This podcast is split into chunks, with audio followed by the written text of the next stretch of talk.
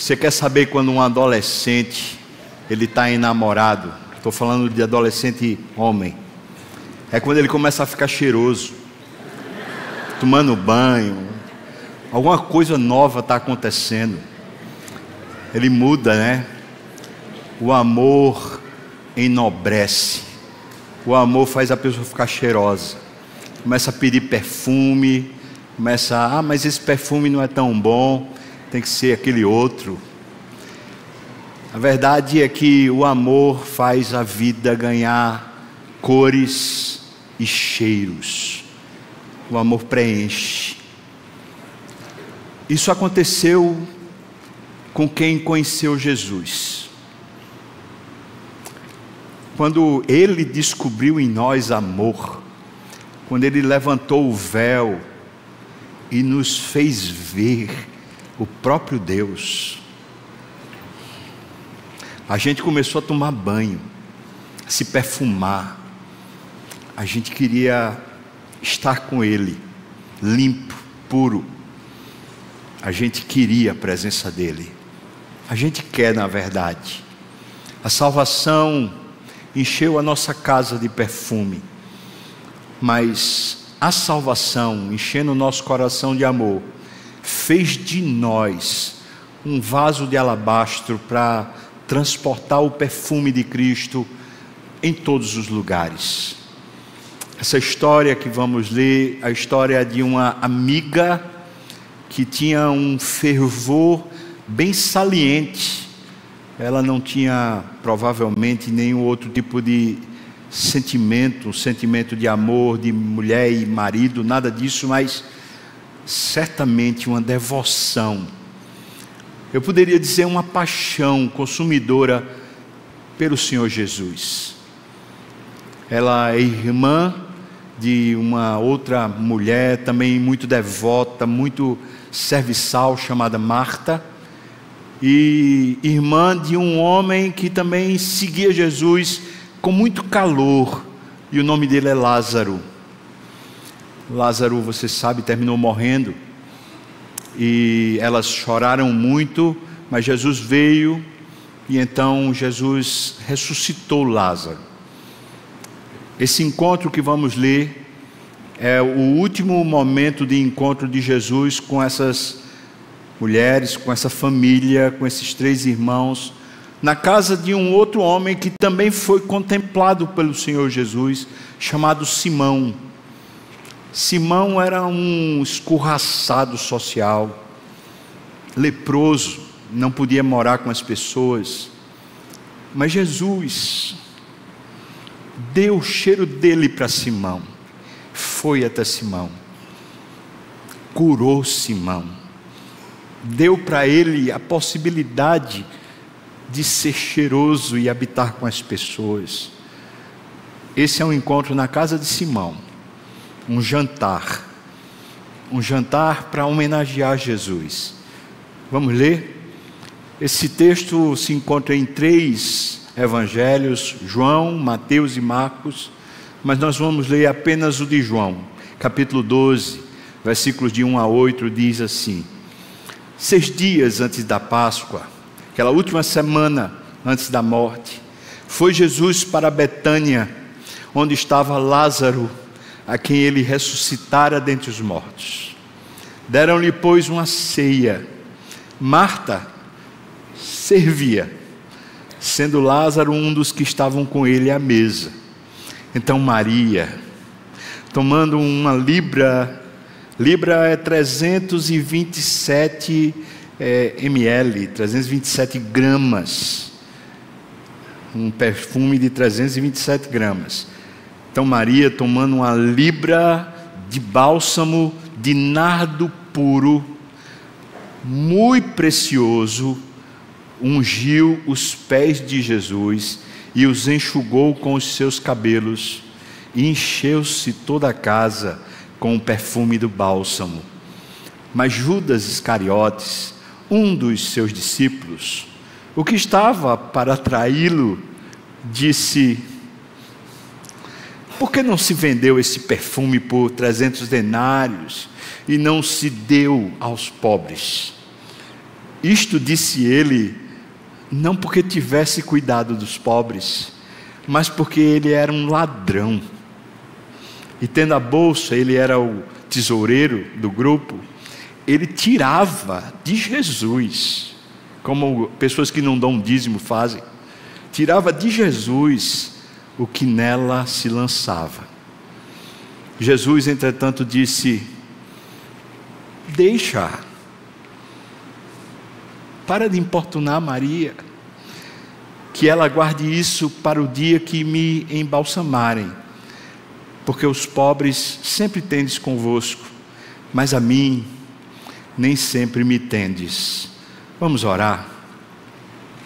Meu Senhor, que oportunidade nós temos olhando para esse, esse encontro, esse momento, sermos também mexidos de paixão e entusiasmo por Ti, Jesus. E é isso que eu te peço, Senhor, aquece aqui o nosso coração Oh, meu Deus, aquece-nos. Nossa mente também esteja cativa à tua palavra e teu espírito aplique a palavra da maneira correta a nós, Senhor, no nome de Jesus. Amém e amém. John Piper, explicando sobre Apocalipse, ele diz o seguinte: Nas infinitas eras da eternidade, não haverá qualquer obstáculo para a plenitude da nossa alegria na grandeza de Deus. Existem muitos obstáculos agora. Nesse momento, a maioria de vocês está encontrando enormes obstáculos para o tipo de alegria que Jesus merece de vocês. Diariamente, encontramos enormes obstáculos emocionais, circunstanciais e satânicos. Na era vindoura, não haverá nenhum sem morte, sem doença, sem dor, sem choro, sem calamidade e o melhor de tudo, sem pecado aqui dentro e sem pecado lá fora. Além disso, não apenas não haverá obstáculos na plenitude e na intensidade da sua alegria em Jesus, mas haverá uma, uma perfeita abundância de novas maneiras criativas para a expressão da nossa alegria. Nesse texto que nós acabamos de ler, a gente vai encontrar um grupo de pessoas que está querendo expressar gratidão, e por isso, aquela forma muito carinhosa, que até entre nós é costume, vamos fazer um jantar, uma ceia. Eles não têm muita consciência de que dali a alguns dias Jesus vai morrer, mas eles são amigos e tão, estão tão felizes porque Lázaro ressuscitou. Meu Deus, que presente! Então eles chamam Jesus e Jesus vem, vem mais uma vez até aquela cidade, a cidade dos três, e ali eles se encontram na casa de, lá, de, de Simão. Nos bastidores, naquele momento exatamente lá em Jerusalém, a morte de Jesus já está sendo tramada.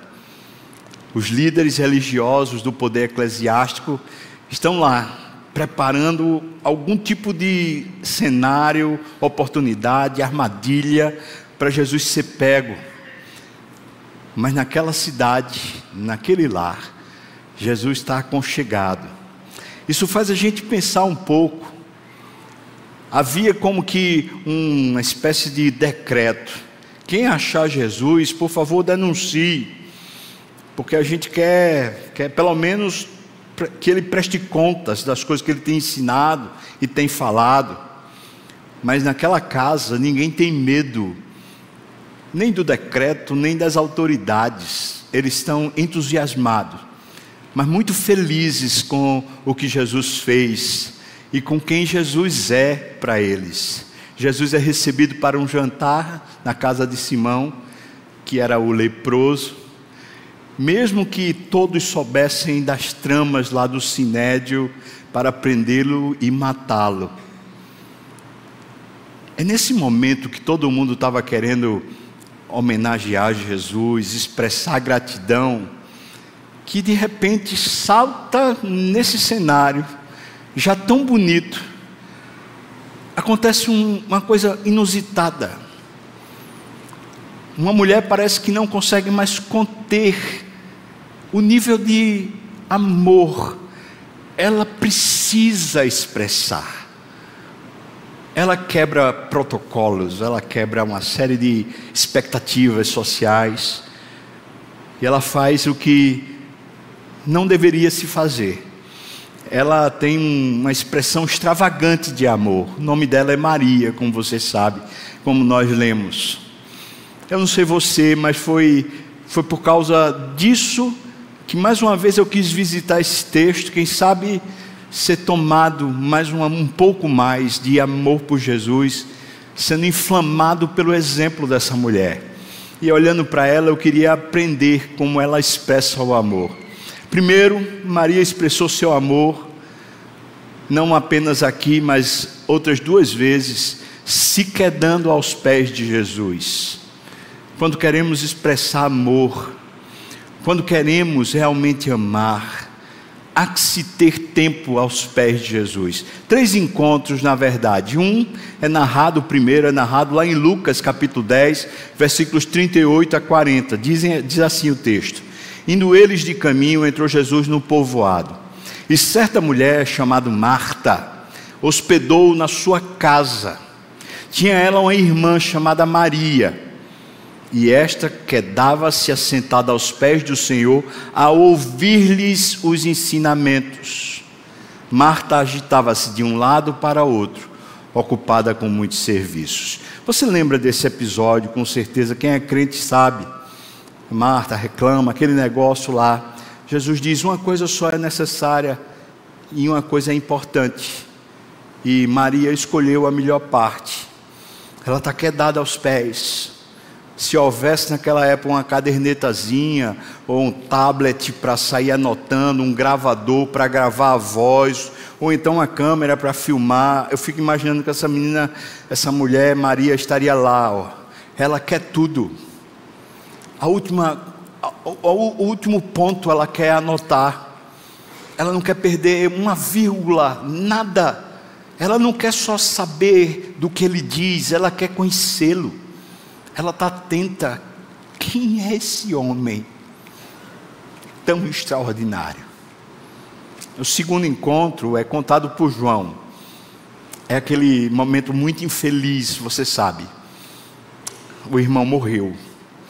Jesus se demorou quatro dias até que ele chega, e a primeira que corre é Marta, e ela reclama de Jesus, mas a segunda que chega é Maria. E quando tem esse encontro, está lá em Lucas, desculpa, João capítulo 11, 32 e 33, a parte A apenas, diz assim: Quando Maria chegou ao lugar onde estava Jesus, ao vê-lo, lançou-se-lhe aos pés, dizendo: Senhor, se estiveras aqui, meu irmão não teria morrido. Jesus, vendo-a chorar, falou com ela. Esse segundo momento não é nem um momento tanto de ouvir, mas é um momento de desabafo, de súplica, de chorar, de ser franco, sincero. Mas ela faz isso de uma forma tão diferente, não é de uma pessoa de igual para igual, ela se queda aos pés de novo. Ela tem tanta admiração e respeito que não dá para falar como se fosse falando com um irmão, por exemplo. É Jesus, ela se queda aos pés e chora. Oh Senhor, senti sua falta Cadê o Senhor aqui quando a gente estava precisando tanto? E o terceiro encontro é esse aqui. É um encontro do carinho, da demonstração extravagante de amor. Ela pega o vaso de alabastro e faz questão de quebrar, dando a Cristo uma generosa oferta de amor. Daqui a pouco a gente entende um pouco mais. Mas veja que nesse texto, ela faz questão de ir aos pés também do Senhor Jesus. Irmãos, um coração aquecido,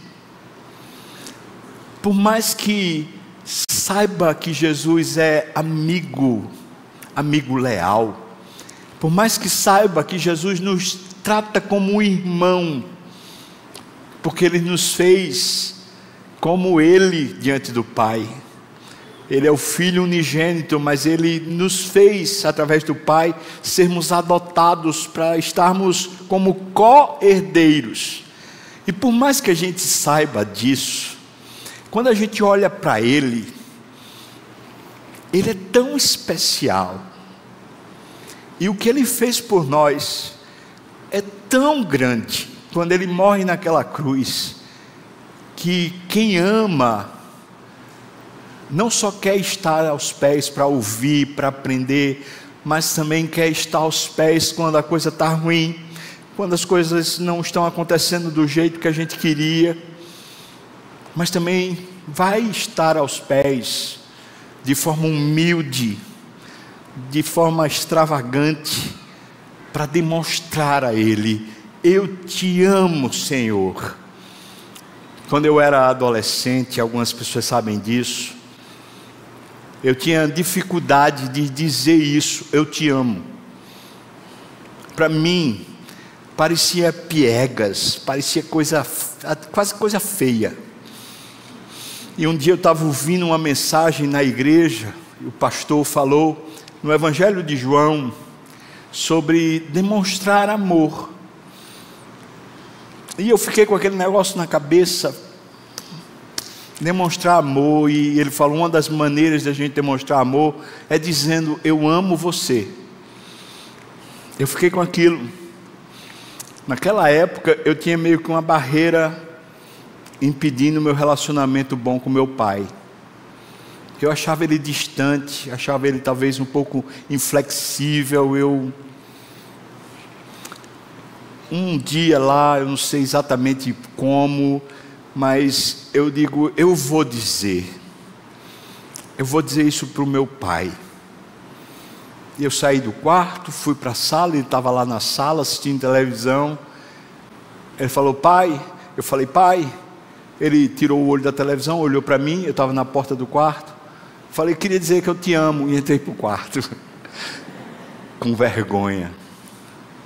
Eu nem ouvi se ele disse alguma coisa mas tinha quebrado o gelo no meu coração, uma barreira. Dali eu comecei a ficar mais sem vergonha para dizer: Eu te amo, eu te amo, eu te amo, eu te amo. E isso se tornou comum, não só eu dizer, mas como eu ouvi do meu pai: Eu te amo, Fubá. Eu te amo, Fubá. A nossa relação ficou boa até hoje eu tenho saudade do meu pai, porque houve expressão de amor. E o amor, quando se expressa, enche a casa de perfume, como aconteceu aqui. Aprendendo ainda com Maria, vamos chegar num segundo ponto: não só se queda aos pés, mas Maria parece aqui nesse texto rejeitar qualquer coisa que atrapalhe ela no seu amor por Jesus. Se tiver alguma coisa que de alguma maneira atrapalhe, impeça ela de amar Jesus, ela quer superar essa coisa, ela não quer se deixar vencer. É como se ela tivesse determinada: eu quero amá-lo, eu quero ter paixão por ele. E então ela começa a vencer os obstáculos.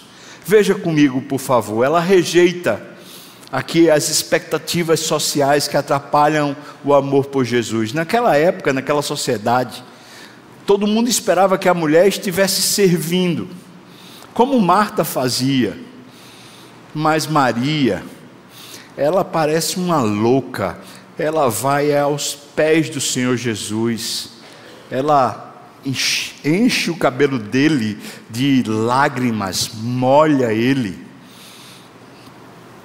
Ela está tomada por um sentimento de que Jesus vai morrer, é uma despedida. Ela simplesmente não deixa que essas convenções, essas expectativas sociais interfiram na paixão dela por Jesus. Quantas vezes a gente tem dificuldade de expressar amor até para a esposa, Até para gente que a gente convive com muito mais, vamos dizer assim, materialidade, mas por causa dos outros a gente não expressa. E quantas vezes isso está atrapalhando, né? Lá no seu trabalho, ou mesmo na sua casa, na sua família. Veja ainda, Maria rejeita os padrões sociais que atrapalham o seu amor por Jesus, quando ela toca aos pés de Jesus. Ali naquela época, tocar os pés era considerado uma coisa degradante. Em outras palavras, ela se coloca como se ela fosse menor, como se ela fosse uma serviçal mas ela não está nem aí. Mesmo que, entre aspas, a reputação dela fique questionável, ou que o amor próprio dela seja jogado no lixo, ela ama, ela passa por cima, ela vai. Ela rejeita também que a sua reputação, uma vez sendo ferida, atrapalhe o seu amor por Jesus. Observe o seguinte: naquela época, a glória da mulher era os seus cabelos. É por isso que ela mantinha o cabelo preso e muito arrumado. Mas o texto diz que ela pega e abre tudo e pega os cabelos, a glória dela, e ela começa a usá-lo como uma estopa nos pés do Senhor Jesus, os, os cabelos para enxugar. Isso era uma coisa indigna de uma mulher. É quase como se ela estivesse se passando por uma mulher que não é socialmente aceitável. A reputação dela, ela está abrindo mão, não está fazendo nada indecoroso. Ela também não está ferindo ninguém, ninguém está sendo ferido pela prática dela, mas ela certamente não está se importando que as pessoas falem a respeito dela, ou que ela seja mal vista por causa do amor que ela tem por Jesus. Mas, em quarto lugar, ela rejeita os seus sonhos pessoais, para que eles não atrapalhem o seu amor por Jesus. E aqui está um detalhe que eu acho tão precioso. Quando uma mulher era preparada dentro de casa para o casamento, se fazia uma economia dentro de casa para se comprar um nardo ou um perfume. Esse perfume era um bálsamo para o casamento. Você lembra da rainha Esther? Como ela foi toda preparada, embalsamada praticamente para ter o um encontro com o rei. Claro que não nesse grau, mas as mulheres, quando estavam se preparando para o casamento, elas também ganhavam essa, essa, esse perfume, esse embalsamento esse vaso de alabastro com nardo puríssimo era destinado a um outro homem, para fazer um outro homem feliz, ou para fazer um outro homem sentir o cheiro dela. Ela não usa nela para que Jesus sinta o cheiro nela. Ela também não usa em Jesus no seu corpo para que não passe nenhum mar de, de coisa errada. Mas ela usa nos pés, na parte talvez assim, mais perdida. Ela pega o que ela tem de mais precioso, os sonhos, o desejo de um dia casar, de ter sua própria família, de ter o seu marido, e ela deposita tudo aos pés do Senhor Jesus quando ela quebra esse vaso de alabastro e ela coloca aos pés. Ela derramou o tesouro que era o tesouro das mulheres ali aos pés do Senhor Jesus. Portanto, perceba, Maria rejeita qualquer coisa que atrapalhe o seu amor por Jesus. Ninguém está pedindo isso de Maria. Se você olhar para alguns personagens bíblicos, você vai ver que esse é um padrão das pessoas que foram salvas. Depois que elas começam a conviver com Jesus, elas vão se apaixonando, e daqui a pouco elas vão dizer, como Paulo: Em nada eu considero a minha vida preciosa para mim mesmo, contanto que eu complete a carreira que me foi proposta, que me foi confiada. ele diz: Todas as coisas eu considero como refúgio para ganhar a Cristo e ser achado nele. Diz que Cristo é mais sublime do que todas as coisas que davam glória para Paulo. Na verdade, irmãos, é que a vida com Deus, a verdadeira vida com Deus, ela não é sobre comportamentos. Os comportamentos são, na verdade, consequências daquilo que é o essencial na vida com Deus. A vida com Deus trata-se de um relacionamento que vai se intensificando. Ele começa como um susto de alguém que diz: Meu Deus, eu sou amado, como assim? Isso é salvação.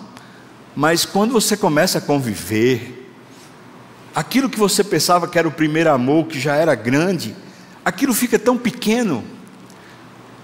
Porque Jesus começa a dar na gente uma espécie de, de calafrio quando a gente pensa nele, saudade quando a gente vai dormir, desejo de ouvir a Sua voz lendo a Bíblia, vai fazendo a gente suspirar por Ele, desejá-lo, o mais desejado entre todos. Isso aqui é o normal para uma relação saudável com o Senhor Jesus.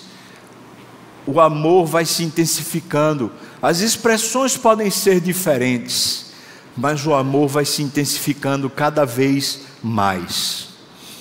Maria rejeita Spurgeon, falando sobre o texto, comenta dizendo o seguinte: Mateus diz que os discípulos ficaram indignados, e parece que ele está falando como se fosse o grupo todo, como um corpo. Mas a mulher, ela teve um consolo para garantir-lhe e deixou ela completamente despreocupada da censura que sofria de todos, até mesmo dos discípulos. E o consolo é que o Mestre se agradou do que ela fez. Ela podia ter, ela podia ver pelo próprio olhar que o Senhor Jesus dirigiu a ela, que ele aceitara que os seus seguidores condenaram. Tinha consciência da aprovação do Senhor, apesar da desaprovação dos servos. William Barclay, comentando esse episódio, diz assim: Jesus disse que o que a mulher havia feito era bom. A palavra no grego é kalos. No grego, há duas palavras diferentes para definir bom. A primeira palavra é agatos, que descreve uma coisa moralmente boa. A segunda é kalos, que descreve algo que não é só bom, mas é também formoso. Uma coisa pode ser ágatos, boa e ainda ser dura, austera e sem atrativo. Mas uma coisa que é kalos, ela é atrativa e bela, um certo aspecto de encanto. Aquilo encantou Jesus. É por isso que Jesus aprovou porque aquilo era paixão revelada, uma paixão despretensiosa, apenas querendo dizer: Eu amo o Senhor, e essa é a minha maneira de te dizer isso. Terceiro lugar, irmãos, Maria aproveita o que ela tem para expressar o seu amor por Jesus. Veja, primeira coisa é o jantar ela faz parte dessa comitiva que está chamando Jesus para jantar, para agradecer. E jantar, a ceia, é comunhão. A gente poderia fazer uma aplicação assim, bem simples, do tipo assim: que tal marcar um jantar com Jesus? Tal marcar um encontro com Jesus por semana? E dizer: Senhor, será que o Senhor poderia vir aqui? Nesse lugar onde eu vou fazer minha devocional, eu queria ter um tempo de comunhão contigo como se fosse um jantar, como se a gente pudesse estar dividindo o mesmo prato. Eu queria poder preparar para o Senhor uma coisa nova, uma comida que eu aprendi a fazer, alguma coisa que está no meu coração que eu queria declarar, alguma coisa que eu tenho preparado na minha vida para dar ao Senhor. Mas ela não fica só na comunhão. Veja só, é impressionante que Maria, unge Jesus, essa é expressão que Jesus usa, ela me ungiu, me preparando para a sepultura. É, é impressionante, veja, ela unge Jesus, preparando ele para a sepultura, que só vai acontecer dali a, a sete dias.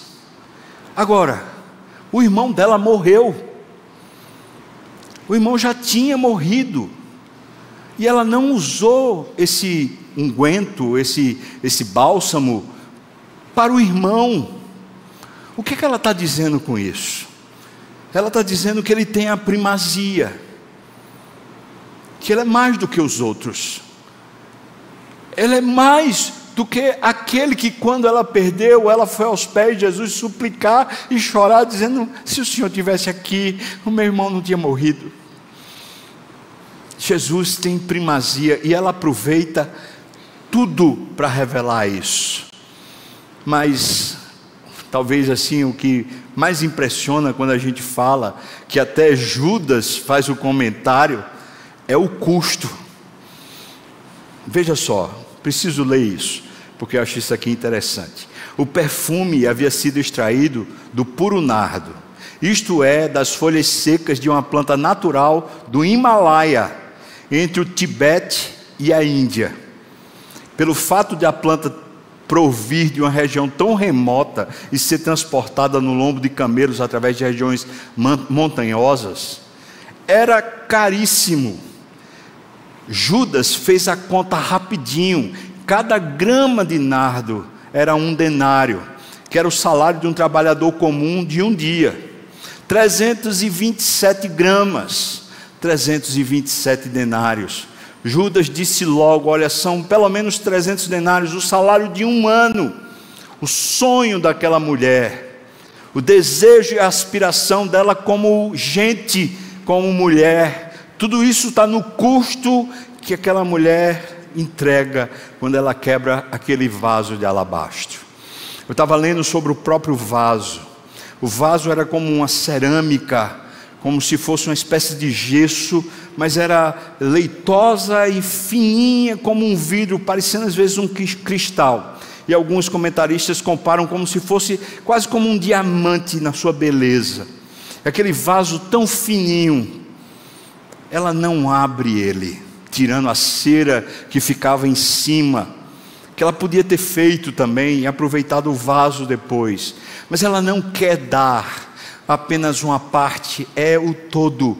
Inclusive o vaso de alabastro, ela vai lá e quebra e entrega ao Senhor o carinho que ela tem para dar, expressando o seu amor.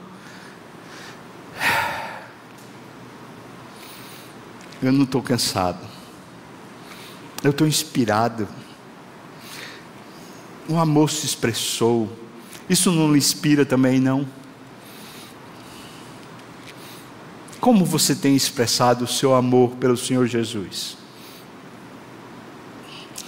Sabe, muita gente está buscando coisas esquisitas para expressar amor. E quando as coisas ferem os outros, elas não são expressão de amor. Maria não fez nada para ferir ninguém. As pessoas estranharam mas ninguém saiu de lá ofendido. Talvez ela pudesse sair de lá ofendida pelo que alguém falou, como Judas e parece que os demais apóstolos. Mas ela não não saiu ofendida porque o que ela queria era simplesmente expressar.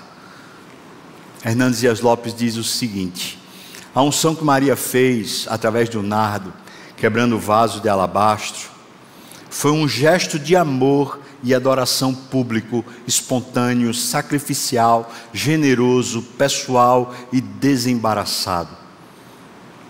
Outro comentarista diz: As lágrimas daquela mulher lavaram os pés do Mestre, os seus cabelos o enxugaram, porém nada foi maior do que a honra que ele deu a ela. Aos seus pés depositou aquilo que era mais caro, mais precioso, ungiu a sua cabeça com aquilo que provavelmente levou uma vida para adquirir, não se importou com nada, nem com ninguém. Ela, Maria, isso aqui fui eu que escrevi. Ela nos ensina que o amor por Jesus, quando é expresso de forma a agradá-lo, enche de perfume toda a casa, e todos são beneficiados com o bom aroma. É isso que faz o, o amor por Jesus. É agrada a Ele. E quem tiver ao nosso redor termina sentindo um cheiro bom. O ambiente fica melhor. Há uma mudança na maneira como as coisas funcionam.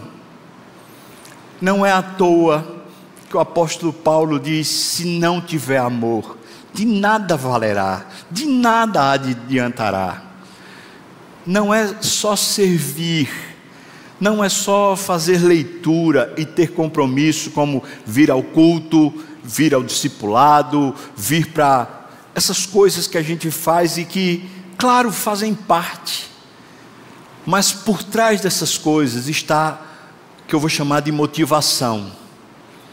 E a motivação é o amor. Que quando a gente convive através da leitura da Bíblia, da oração, do serviço, de leituras boas, de pregação, de culto, de momentos de integração uns com os outros, pequenos grupos, quando a devoção, o amor está lá por trás e a gente está interagindo nesse nível com Ele, se encontrando no grupo pequeno, uns com os outros, mas sobretudo com Ele. No culto, a gente adora e participa. Não é o pregador, nem é quem ministra, mas é Ele, é o encontro com Ele, é a pessoa dele.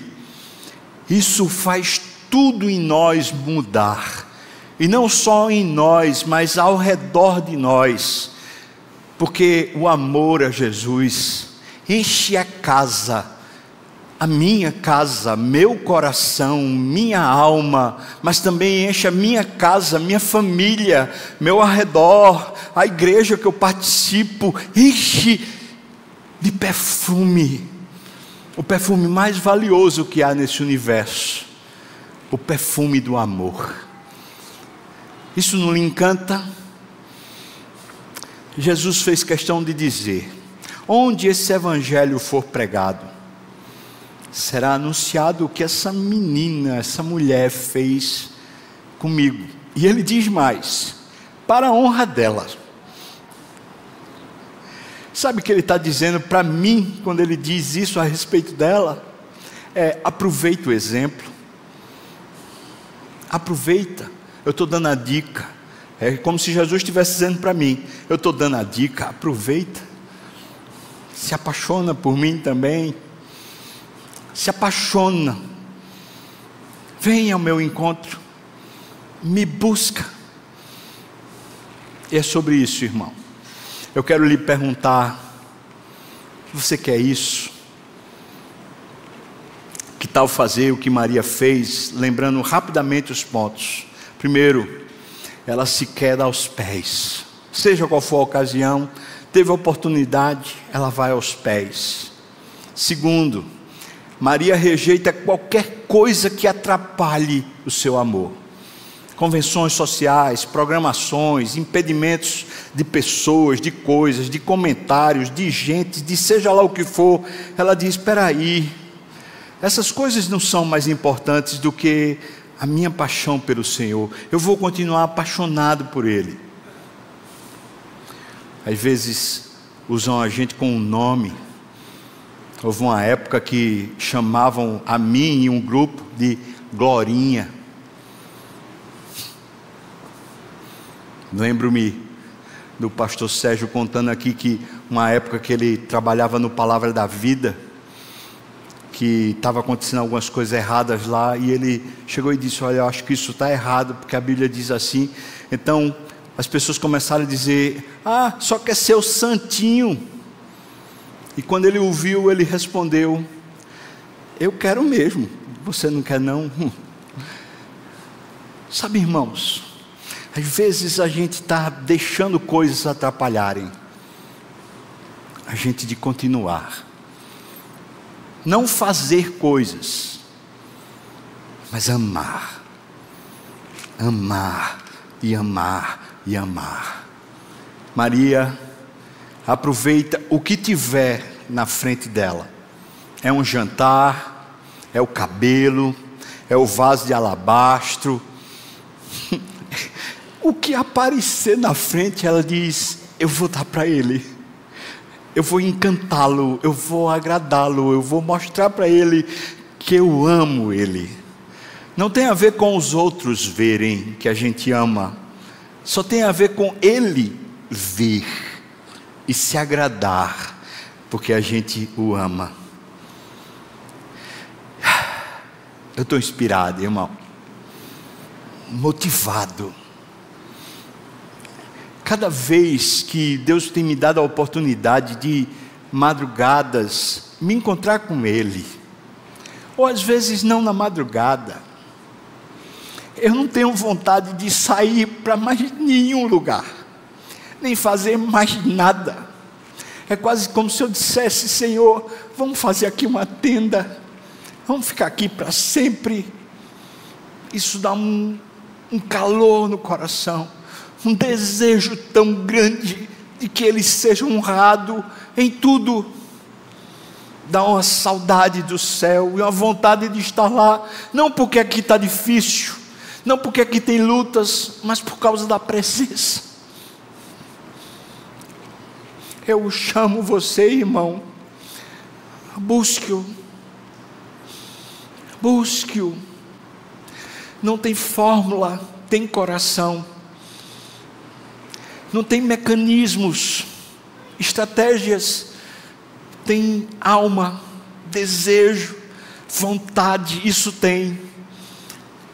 Busque Ele, busque, e Ele se deixará encontrar, Ele se dará a nós, buscar-me-eis, e me encontrareis, quando me buscardes de todo o vosso coração, e eu serei achado de vós, diz o Senhor, e farei mudar a vossa sorte. Aleluia! E glória a Deus. Buscá-lo. O que, é que você acha? Eu tenho que parar aqui, irmão, porque senão eu vou ficar falando a noite toda. Você topa? Você deseja isso? Vamos ficar de pé se você deseja e vamos orar e pedir a Ele que nos dê não só oportunidade, mas, sobretudo, nos dê paixão e desejo por Ele. Meu Deus, ai Senhor, como é bom o, o Senhor e a Sua presença. Nada, Senhor, se compara a isso, nada, nada na terra tem esse sabor, esse prazer, essa delícia, nada o Senhor é bom e perfeito, Pai. Oh, meu Senhor, peço agora por todos nós estamos de pé. Senhor, como diz a tua palavra lá em Oséias, o nosso amor é como se fosse a neblina que cedo passa. A gente começa e para no meio do caminho. Agora eu quero te pedir, Senhor Deus, que nos ajude a te conhecer melhor, para que os nossos olhos se encantem para que o nosso coração se aqueça. Por isso eu estou te pedindo, Senhor, se faça conhecer, se faça ser achado por nós. Senhor, ajuda meu irmão e minha irmã, ajuda a mim também, para que a gente te conheça, Senhor. E assim a gente te ame, Senhor, mas te ame de verdade, de todo o coração, de toda a nossa alma, de toda a nossa força, de todo o nosso entendimento, Senhor. Ah, Senhor, ajuda-nos pedimos o teu favor e a tua graça e oramos no nome de Jesus.